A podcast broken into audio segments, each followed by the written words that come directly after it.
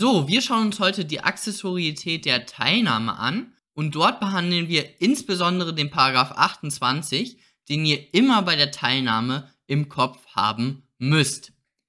Zunächst einmal der Grundsatz. Der Grundsatz ist der der limitierten Accessorietät. Das ist ein Schlagwort, das müsst ihr kennen. Was bedeutet jetzt limitierte Accessorietät?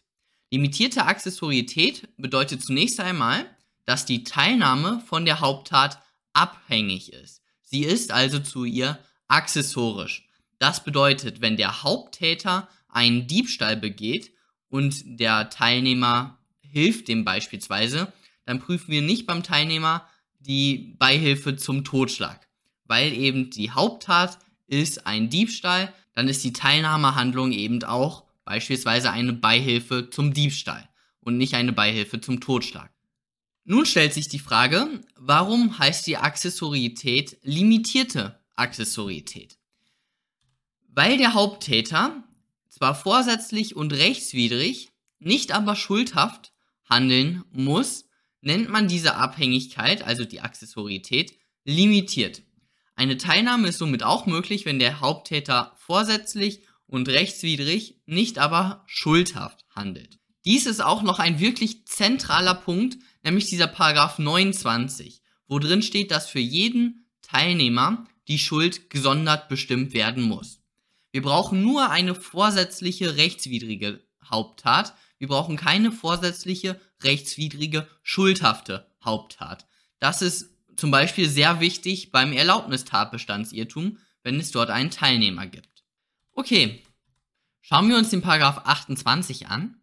Und hier gilt es zwischen dem Absatz 1 und dem Absatz 2 zu differenzieren. Der Absatz 1, der sagt, fehlen besondere persönliche Merkmale, welche die Strafbarkeit des Täters begründen beim Teilnehmer so ist dessen Strafe zu mildern. Und der Absatz 2, der sagt, bestimmt das Gesetz, dass besondere persönliche Merkmale die Strafe schärfen, mildern oder ausschließen, so gilt das nur für den Beteiligten, bei dem sie vorliegen.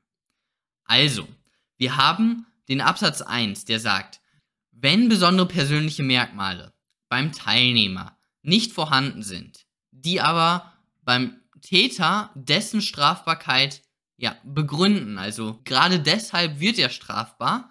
So ist eben beim Teilnehmer, also beim Anstifter oder beim Gehilfen, die Strafe zu mildern.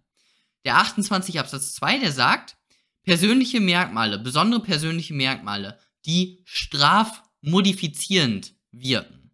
Also die Strafe schärfen, mildern oder ausschließen.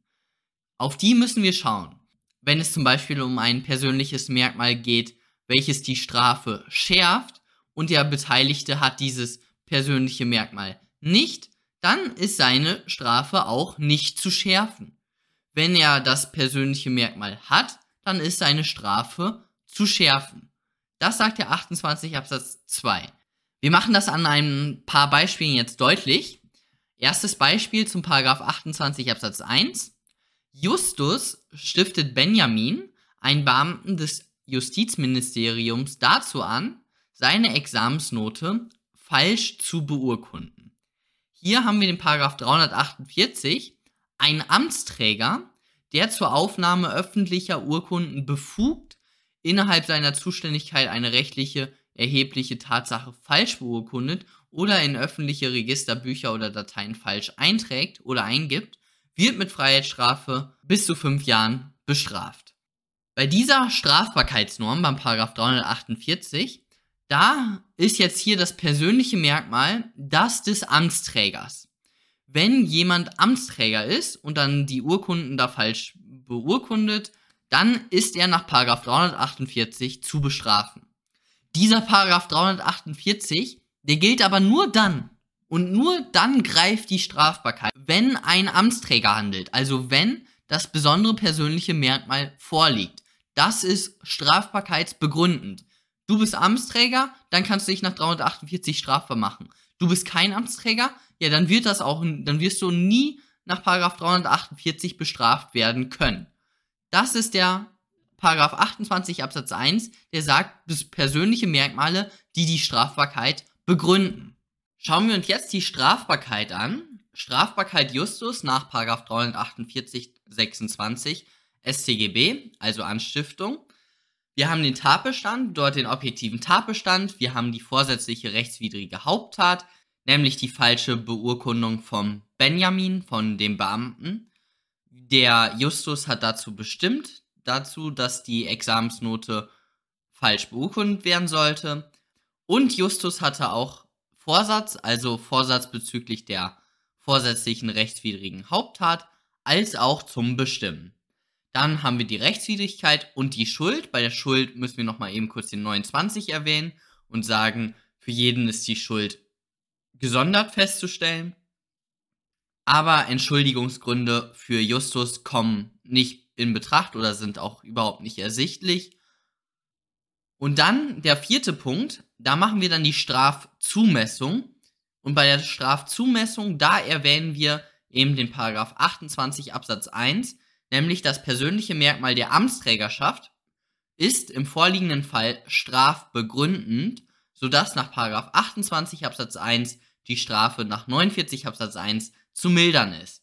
Und wenn ihr nochmal einen draufsetzen wollt, dann könnt ihr nochmal den 14 Absatz 1 StGB mitzitieren, nämlich im 14 Absatz 1 steht drin, was ist denn überhaupt ein besonderes persönliches Merkmal. Und das ist eben die Amtsträgerschaft. So könntet ihr das für die 18 Punkte machen. Auf der anderen Seite jetzt der Paragraph 28 Absatz 2, die strafmodifizierenden persönlichen Merkmale. Hier jetzt auch mal ein Beispiel zu. Justus stiftet Benjamin, dem Beamten, dazu an, am Tatort Spuren zu verwischen. Benjamin macht sich so wegen Strafvereitlung im Amt nach 258a strafbar. So, warum ist das jetzt hier ein Fall des Paragraphen 28 Absatz 2? Weil, wir schauen uns das mal an. Wir haben den Paragraph 258a, der sagt, ist in den Fällen des Paragraph 258 Absatz 1 der Täter als Amtsträger zur Mitwirkung bei dem Strafverfahren, bla bla bla bla bla bla, so ist die Strafe Freiheitsstrafe von sechs Monaten bis zu fünf Jahren, in minderschweren Fällen bis zu drei Jahren. Also, der 258a sagt, wenn ein Fall des 258 Absatz 1 vorliegt und der Täter ein Amtsträger ist, ja, dann ist die Strafe hier zu verschärfen. Wenn wir jetzt uns den 258 anschauen, wer absichtlich oder wissentlich, ganz oder zum Teil vereitelt, dass ein anderer dem Strafgesetz gemäß wegen einer rechtswidrigen Tat bestraft oder einer Maßnahme unterworfen wird, wird mit Freiheitsstrafe bis zu fünf Jahren oder mit Geldstrafe bestraft. Dieser Paragraph 258, der gilt für alle. Wenn ihr das macht, dann seid ihr strafbar nach Paragraph 258.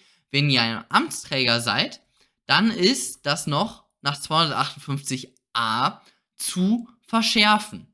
Ihr seht also, der 258, der gilt sozusagen für alle und das persönliche Merkmal der Amtsträgerschaft, das führt eben zu der Schärfung der Strafe.